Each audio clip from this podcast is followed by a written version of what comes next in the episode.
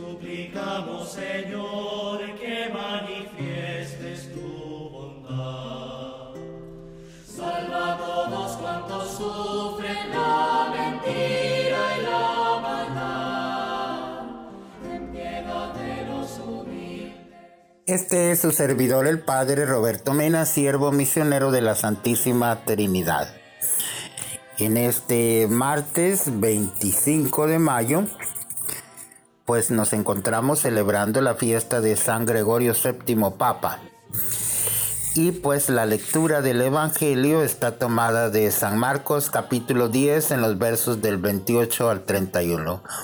En aquel tiempo Pedro le dijo a Jesús, Señor, ya ves que nosotros lo hemos dejado todo para seguirte. Jesús le respondió, yo les aseguro, nadie que haya dejado casa o hermanos o hermanas, o padre o madre o hijos o tierras por mí y por el Evangelio dejará de recibir en esta vida el ciento por uno en casas, hermanos y hermanas, madres e hijos y tierras, junto con persecuciones. Y en el otro mundo, la vida eterna. Y muchos que ahora son los primeros serán los últimos y muchos que ahora son los últimos serán los primeros. Palabra del Señor, gloria a ti, Señor Jesús. El que guarda los mandamientos ofrece un sacrificio de acción de gracias. Entonces, recibirán cien veces más en esta vida junto con persecuciones y en el otro mundo la vida eterna. Pues Escuchábamos ayer como el joven rico se marchó triste sin decidirse a seguir a Jesús. Pedro, que sí lo ha seguido, se lo recuerda. Ya ves que nosotros lo hemos dejado todo y te hemos seguido. El resto ya se sobreentiende. Y San Mateo lo explica en su Evangelio. ¿Qué recibiremos a cambio? Entonces la respuesta de Jesús es esperanzadora y misteriosa a la vez. Recibirá en este tiempo cien veces más y en la edad futura vida eterna. Entonces no se trata de cantidades aritméticas y tantos por ciento. La respuesta se refiere a la nueva familia que se crea en torno a Jesús. Dejamos un hermano y encontramos cien. Dejamos una madre y encontramos otras cien más dejamos un padre y encontramos otros más. Entonces, esta es la dinámica que el Evangelio nos está presentando.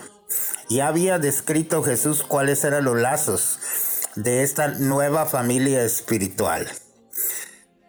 ¿Quién es mi madre y mis hermanos? ¿Quién cumple la voluntad de Dios?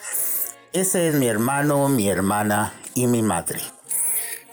Entonces hay recomendaciones que podemos aplicar a nuestra vida. Entonces, como esta de la liturgia de hoy, que es ir acompañado nuestro esfuerzo misionero con una conexión con una familia espiritual. También la liturgia que celebramos todos los días tiene que ir acompañada de buenas obras en la vida. También aquí aparece la caridad como un indicador para saber si los sacrificios rituales son solamente apariencia o vienen de lo más profundo. Entonces, una experiencia de este ciento por uno que promete Jesús la tienen tantos cristianos laicos de hoy, que desde su condición en la sociedad entregan sus mejores energías a trabajar por el reino de Dios. Ya saben lo que es la generosidad de Dios en este mundo a la vez que esperan en el otro la vida eterna prometida al siervo bueno y fiel. Por eso de modo especial, esta experiencia la tenemos todos los que hemos abrazado la vida religiosa o el ministerio ordenado dentro de la iglesia como un estado permanente de vida. Hemos entrado en una dinámica de este otro género de familia y parentesco. Los hermanos, los hijos, los contamos por centenares y miles. no han formado una familia propia, así pueden decir las personas. Pero no por eso hemos dejado de amar, al contrario, estamos más plenamente disponibles para todos, movidos de un amor universal, no por una paga a corto plazo. Entonces, hoy nos podemos preguntar, ¿acaso una madre le van a pagar por su trabajo que realiza en su casa diariamente? Y ahora ha aumentado un poco más por la pandemia. Ponemos a un amigo un precio a un favor que le hacemos? ¿Le pasamos factura a Jesús por su entrega en la cruz? Claro que no, porque todo eso lo hacemos generosamente. Y a eso llegamos en nuestra reflexión de hoy, que si nosotros somos generosos entregándole la vida a Dios, Él también es generoso con nosotros, dándonos una familia espiritual muy grande. Oramos, Señor Jesús, Queremos seguirte hasta el final, porque ir contigo es caminar libres hacia la vida. Afianza nuestra fe y corona tu obra en nosotros para que libres de la seducción de la riqueza estemos disponibles para Dios y los demás.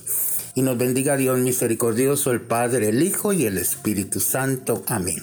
Se despide su servidor, el Padre Roberto Mena desde nuestra misión de Nuestra Señora de la Victoria en Compton, California.